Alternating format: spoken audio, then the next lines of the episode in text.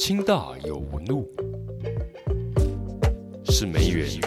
建筑系神兽，还是土地公呢？其实清华大学校园内的宝藏不止如此。现在就让清大有纹路 Podcast 为您揭开清华大学文路馆的神秘面纱吧。听众朋友，大家好，欢迎收听我们清大文路馆会客室。今天来到会客室做客的是一个位非常特别的一位来宾。这位来宾啊、有一本非常重要的杂志，这本杂志刚拿到我们台湾一个出版界的大奖金鼎奖。我们欢迎我们季刊熏风的发起人黄志成先生。好，大家好。哎，我想要请问一下黄先生，因为我们现在目前清大文物馆正在展览一档竹堑故事展，这档展览其实呃刚办完开幕，那黄先生你也莅临我们的展览，给我们增加了非常多的光彩。那我节目就一刚开始想要来请问一下，因为毕竟《旭风》杂志它其实就是一本讨论台湾这块土地的故事的一本杂志。那我很好奇说，那您来到我们清大文物馆看完这档竹堑故事展之后，有没有什么样的心得可以让还没有来到现场观看的听众朋友来分享一下呢？好呃，也谢谢那个呃主办单位邀请我过来看这个展览。本来这个当然工作比较忙，我就把特别把今天空下来。哦，真的谢谢。哦因为 当然就说，呃，因为新竹在台湾现在来讲，过去除了说，呃，历史上来讲，新竹本来跟台北台湾的连接，我们包含说从以前的铁道为什么只开到新竹这件事情，那我想过往的大家在教科书啦，或是在很多资料会去看，但是因为新竹非常的特别，因为它现在有大家都知道有竹科，是。那竹科当然以目前社会的形势来讲，呃，竹科对台湾整个社会的影响是非常大，不是只是说它科技或它累积的财富，它其实对所有台湾人的现在的价值观或是一些对它的认识是很强烈的。哦。因为我们假如说你住在台湾各地，过年过节，我跟朋友、亲戚朋友在聊的时候，当他的这个呃年轻人，他是在主科上班，哇，几乎是所有人的眼睛都瞪得很大。等于年收入的代表。对对，他他这个这因为这个很直接，他对一个一般的庶民家庭来讲，哦，而且因为他这个的呃城市的演变而带来很很重要的，应该讲说社会包含看法啦、价值观啦，跟他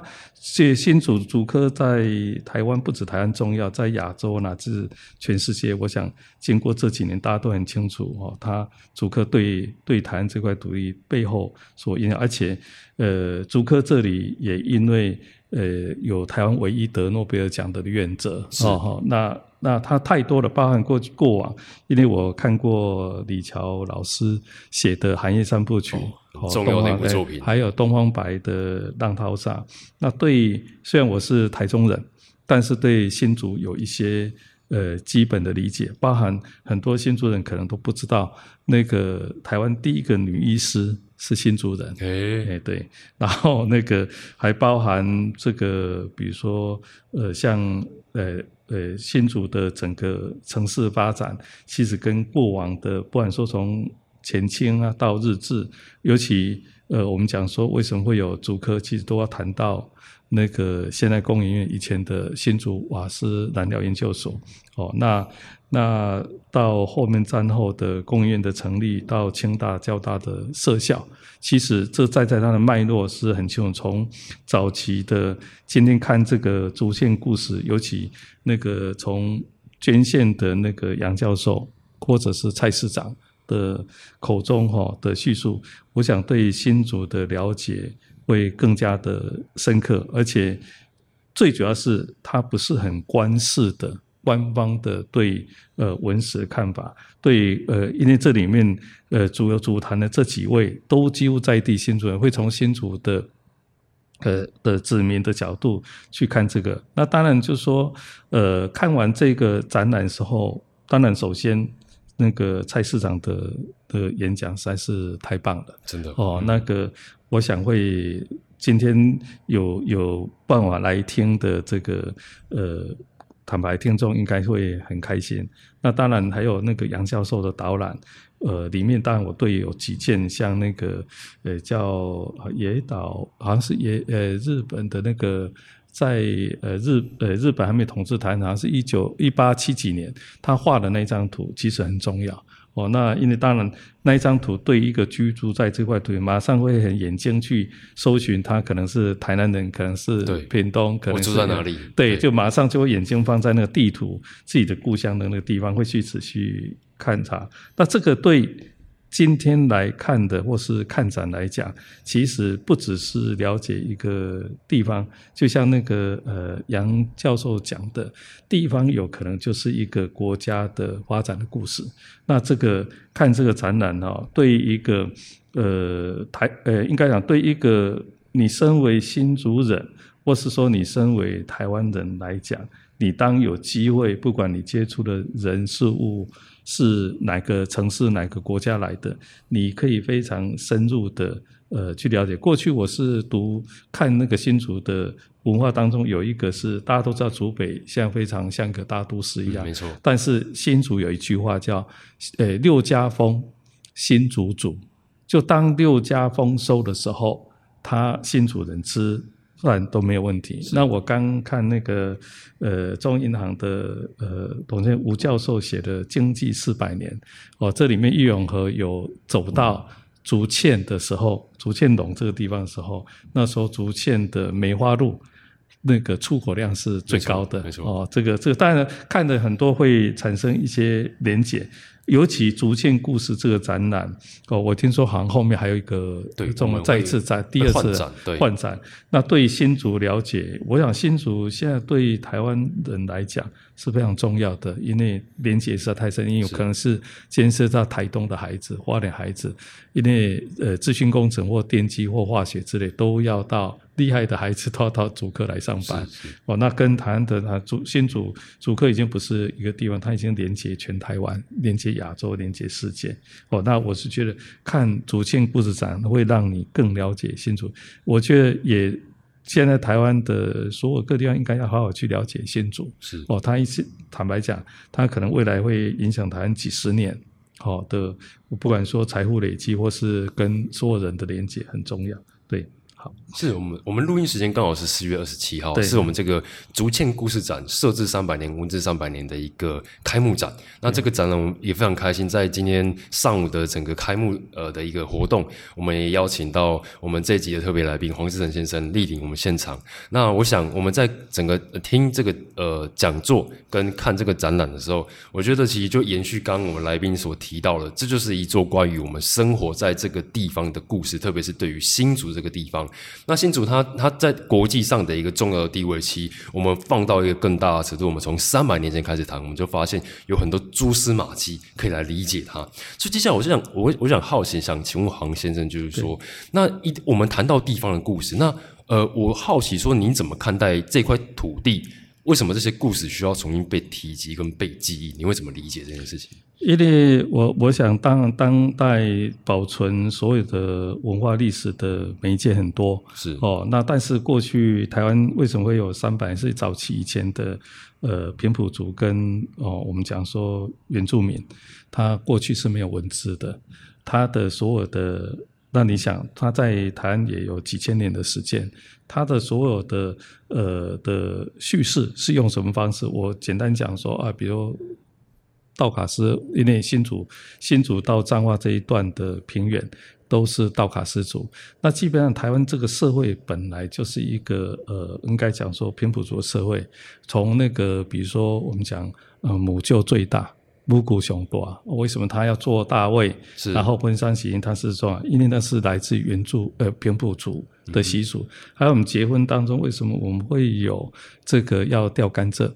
然后为什么要吊猪肉？是哦，有呃柴瓦丢散泼水，那这个其实都是跟这个平埔族有关。那这个这个他这过去的这个部分，他是用生活文化去传承，它没有文字记载，所以过去从希拉雅是拜石头公蟹，那那道卡斯族可能是拜呃犁头之类农耕跟渔猎的。那这个其实这个部分都深深影响我们的很多的言行思想跟价值观，只是它没有文字被保存，是到汉人来了之后开始有文字记录。那更早以前荷兰人来的时候，到现在的台南的。我们讲说那边有一个呃，叫新新港文书，新港文书指善化新市那一带，因为以前只有口语没有文字，那他就用罗马拼音把这个部分保留下来，所以有一段时间荷兰人的这个这个传教士就。把台湾这一块部分有部分做记录下来，更多的当然是荷兰人来之后他的日记，哈，巴达维亚很多日记对台湾的记录。这个只要了解之后，其实你会延伸，而且呃，对一个地方的记忆非常重要。假如说今天我们来谈新竹，现在看到是哎看到他的财务那些，但是他过往是很多发生这一百年当中发生很多的故，比如说呃像我刚提的这个呃新我瓦斯燃料研究所或第六燃料。那以前在以前的科技来讲，它是不得了的科技，对，非常先进。而且是那个日本人是为了要考察到欧洲去考察的瓦斯的科技之后，在台湾去做的。那以前的瓦斯，我所知道是北部就是空总那一块地，以前是北部的瓦斯燃料研究所。哦，那这个当然说这些的呃地方的每一个呃时代，他所投注在这个土地的那些，你只要不去做这方面的记忆跟记录，你会很难知道说为什么。哦，为什么会是这样？好，比如我们刚刚提的很多的点，那对一个呃，你身为新竹人，或者说你对谈这块土地，你要跟所有人去谈一个，或者说你要发展更棒的的的一些呃产业或什么，你了解这些，你才有办法。包含新竹很多，为什么它会有我我会设瓦斯燃所心内，而且后来为什么新竹在工业革或革命当中会有一个玻璃是很重要的产业，是跟产这边产生很多的细。哦，细就是现在半导体，你看半导体是用细来做做做发展，然后另外一个因为这边有开挖的瓦斯，所以日本很简单，他就在这个地方去做这一个瓦。当然说，清大的校地也是过去瓦斯燃料研究所或六燃的研究所的土地所延伸出来的。是是，对，所以这个东西你了了解才知道，我这个这个机构或或我跟他的这个生命当中的这几十年或一百年当中跟他的连接是什么。最主要是你很清楚你自己，对。我想这应该其实也谈到了，我想这应该就是这个竹堑故事展。我们站在这一块土地上面，我们理解这块土地，它了解这段历史它的一个意义这样子。那我最后我想要再请教，就是说，那黄先生怎么看待说地方记忆对于当代社会的意义？跟我们了解这段故事之后，它的可能性？有可能是什么？呃，因为我办这个呃季刊寻风，或者说我在从事对一个老建筑的修复或或什么，因为所有的记忆的，刚有提到，所有记录的故事记忆的媒介很多，早期是没有文字的时候，它可能就只有。家族的长老的口述，是，或是说他用生活习惯或习俗去影响你，把这个呃这个世代的这个文化传承上去。但是当你有这些的呃东西的记录的东西，没错，你很多文献，但是人的身体跟空间跟城市关系，哦，为什么新竹为什么风很大？为什么说它新竹是一个很多的丘陵地？那是为什么以前梅花鹿会非常多？哦，那这个当然就是跟它的地理风土有关系。那地理风土，你不只记这，在这一块土地上的各个的呃子民，他每一个历朝历代，他做了哪些事情，他影响的，他其实一直在影响扩及到可能。旁边周边，就像现在主科，它影响了全世界，所以也不用去低估这些。当你总不能是呃，只是用比较世俗面的去形容新主或主科，或是现在我们看到的现象。你对一个呃这些东西是怎么来的的脉络，你要稍微清楚，是哦，你才能够去呃去往下延伸。尤其因为我们的产业不止说。硬体的这个所谓制造或研发或这个更重要是将来有有部分台湾总是会做文化输出，你要跟人家就是说现在过去有韩流会有哈日，那将来有没有可能哈台？都有可能，因为最后它的出出发点一定不会说只是我们的珍珠奶茶、咸酥鸡这些，它会更普遍性的会透过这方面的整理，而且整个社会它对一个，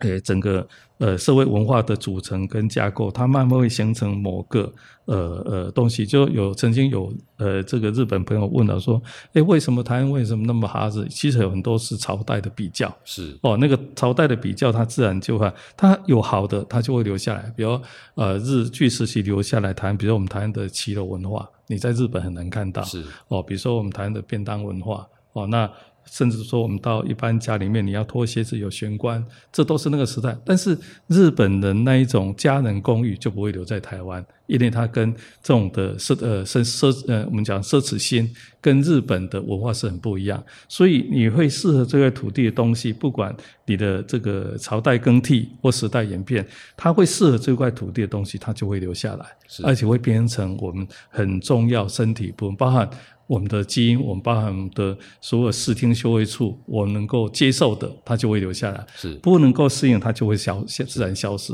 这个有时候就是文化的积累，就是非常有趣的，而且你可以很深刻去谈一些东西。那因为我从事比较跟呃艺术文化跟广告比较有关系的，你很多诉说都是人，你要去跟人的沟通，跟人你一定总是一个深刻的，不是呃贫乏很乏味的那一种呃流水式的叙述。对，我想刚呃我们的来宾黄志成先生他提醒我们一个非常重要的一个方向。我想一个地方之所以精彩，是由一群人生活出来的。那这样的一个生活，其实是贯穿非常长远的时间。那我有过认识过去，我们才有可能看到我们未来可能走的方向。这样子。对那我们的今天的特别来宾，熏风呃季刊熏风的发行人黄志成先生，呃，刚刚在节目上半段，我们大概能够感受出他对于整个台湾这块土地文化的一个关怀。那我们节目下半段，我们希望来听听呃《季刊熏风》这本杂志，我们想来谈谈。那我们先休息一下，来听一段音乐，我们继续我们下半段的节目。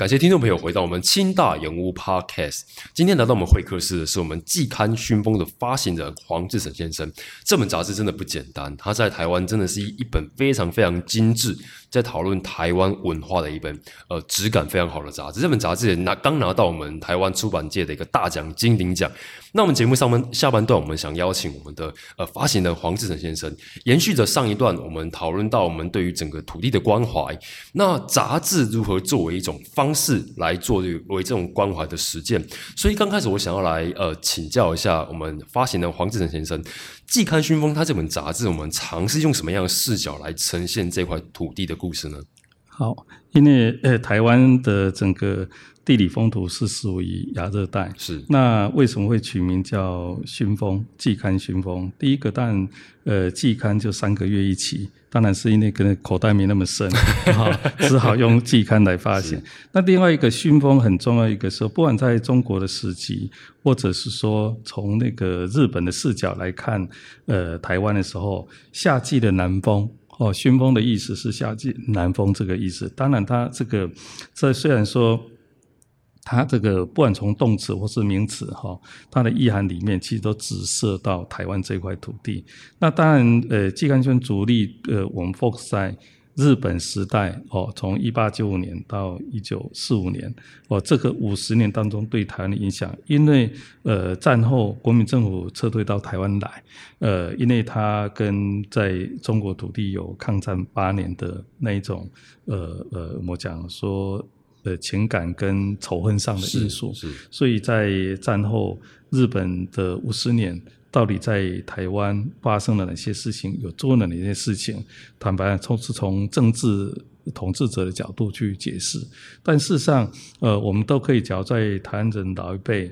呃，你要问他过去日本时代有哪些事情，他几乎都绝口不提。当然，这里面有呃二二八的事件，有白色恐怖啊。那当然就是说这一段的呃历史，那些因为台湾人不知道，也形成从战后解严到台湾的乡土运动跟寻根之后，这二十几年，其实日本时时代的那个五十年对台湾的所有的一切生活的文化的影响。慢慢被挖掘出来，是哦，比如说啊，像我台中人，那我常问很多朋友说，你知道台湾第一个会飞上天空的人是哪里人吗？哎，其实丰原人哦，台中的丰原，对，他为什么会台湾的第一个航空是是丰原？是因为日本时代因为美国的飞机飞越大西洋，所以他们在全世界有巡回，日本人就邀请那个呃呃美国的航空表演到北中南。表演各个那个航空表演，那台中部就在后里的马场。是，那当然丰原的有个孩子就去看到那个飞机飞上这天空，被启发，对，他就跑到日本去学习，好，变成台湾第一个飞飞行人。那这个故事同台湾，比如说，哎，过去呃生活系当中，刚这个只是一个部分，还有台湾的产业，比如说，哎，我们心中会有很多的疑问，为什么呃那个？国民政府中国那么大，他为什么要退到台湾来？那当然是因为他的呃陈仪到台湾，因为他找了他三年来台湾，他告诉可能他们在评估认为台湾经过日本五十年的整个治理，有超过五十处的机场跟港口。基础设施其实都已经有，他在台到撤退到台，他不用再花钱，他没有选择海南岛，也没有选择云南那些，都当然因素很复杂，这只是我听到当中的其中一个。所以说，比如说台湾的总督府是台湾第一个办国际净土的。哦的建筑的设计，很多人不知道。比如台湾办过万国博览会，是也没有人知道。一九三五年，对对对对。那这个部分当然，呃，你从过去的呃讯梦在尝试，就是把那五十年在发生在台湾种种不止不种，不止说从一个国家治理，包含比如说我们其中有一期是十五期谈到台湾的三年。哦，比如说我们为什么会发现，呃，玉山有冰河遗迹？是哦，都是因为日本同志到台湾来，他们都透过很多专学对台湾的整个地质地理大的踏查，才发现台湾有很多各领域里面，包含从森林啊，从了它太多的东西都是在那个时代时代建构的，包含台湾的从教育制度啊，是吧？包含电力啦、水利啦，包含那个自来水，林林总总，所有包含我们讲说，我常比如说我们的台铁跟高铁。都是靠左走，然后我们的平常开车都是靠右走，很多人这平常都没有发现这些的差异。当你对那个时代的了解，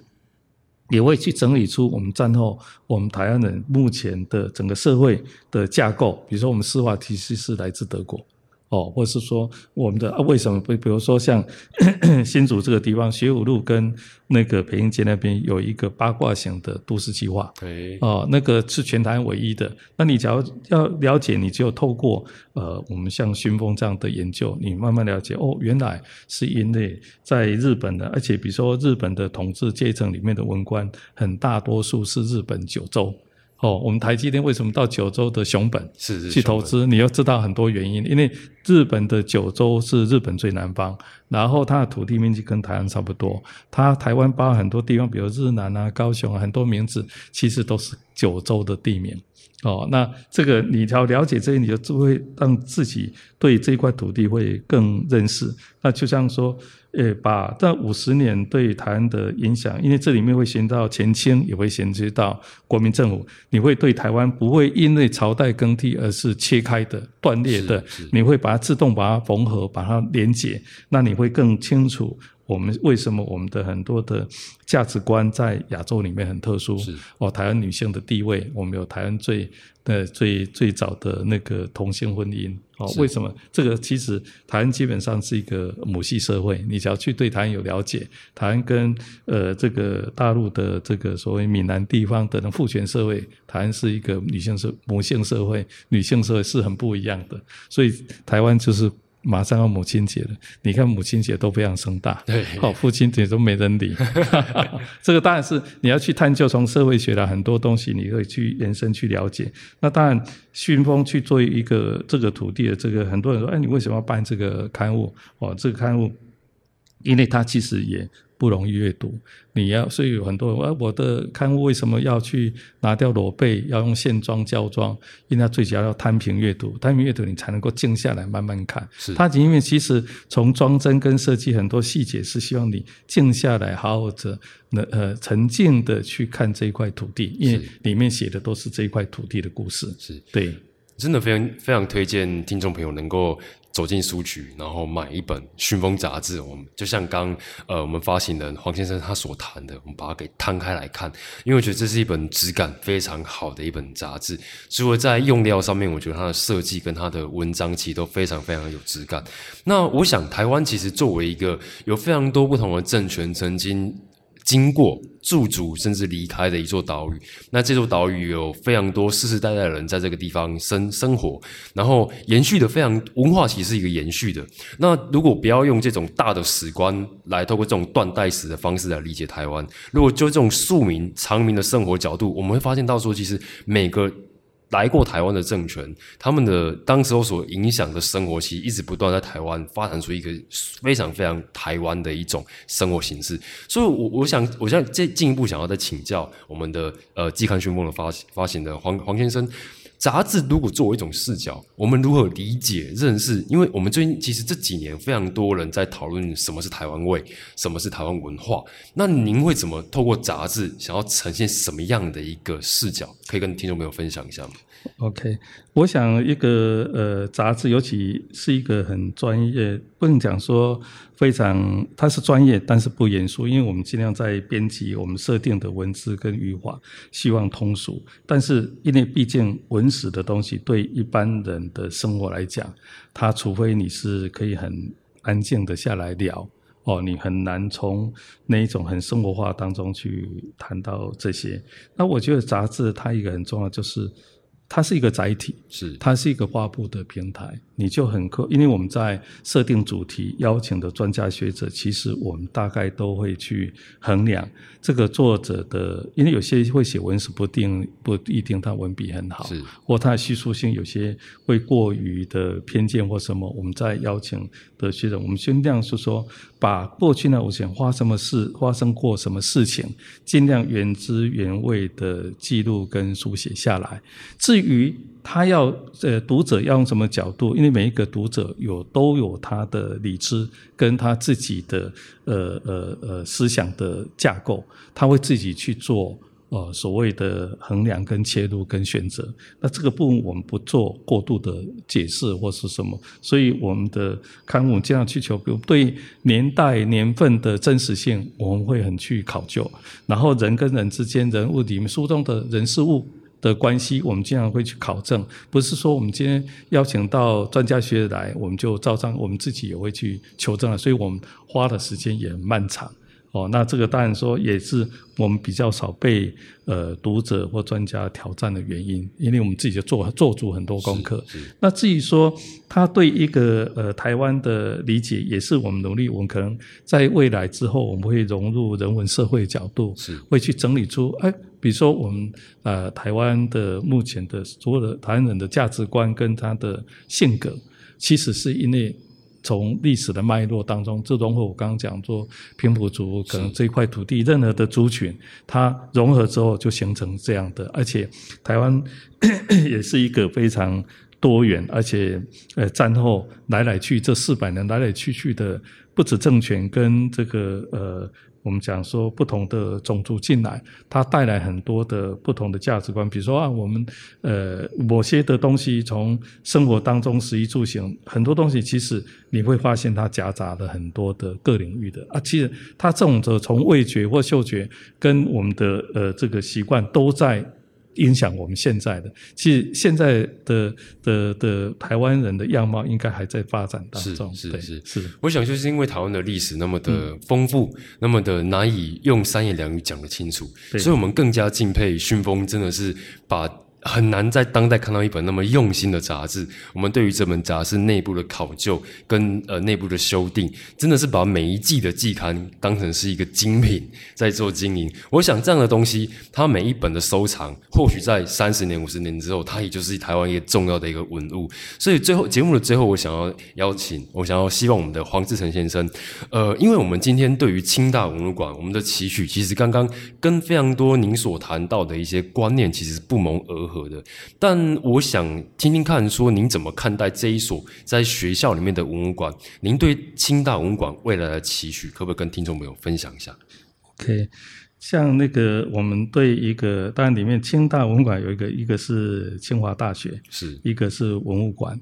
那任何一个台湾现在的，以我知道社会的发展，台湾现在就几乎像日本二十年前，大量的私人跟民间机构的文物博物馆正在大量的兴建，跟大量的在收集。那为什么会这样？当一个呃社会它在物质的结构上跟财务上累积到一个程度的时候，它一定会问很多为什么。为什么我们现在的社会会变成这样？因为它已经心有余虑。那当然也是因为这个社会成熟到，那你可以去谈论到一些非。呃，直接物质的东西，你开始会知道形而上的东西重要。你开始会去去探索，说我为什么长这样？我为什么今天在这里？我今天为什么做这个事情？那这个会让很，我相信有很多有想法的人，或是有那个，就会开始起而行动。像这一次捐献很多的杨教授一样，哦，他过往可能是，也许一开始他只是对文物有兴趣，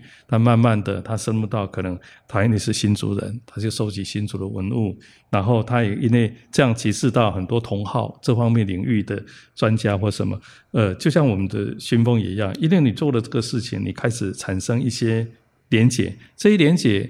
过去可能社会比较世俗里面会从呃商业上的利益，或是说我们讲说这个呃呃呃个人人际关系的部分去思考，但是你从艺术文化的时候，它是比较抽离的，因为它变成它的视角比较。呃，应该比较广一点，从鸟瞰的角度来看人生、看个人。我想这个部分对一个呃社会，我想台湾应该是进入一个博物馆的时代。是哦，那我所知道，全台湾非常多人，我想大家最熟悉像奇美许文龙，他把。那个呃，他个人的收藏给留给这块土地。是。那我知道，像广达，他是广达林百里，他是香港人，但是他收了很多张大千跟中国文物，但是他并没有带走离开台湾。我所知道是他在故宫的北面的明德乐园，我已经看过媒体，他正在做他的博物馆。哦，那不更不用说台台中还有呃做服装设计的玉秀美术馆，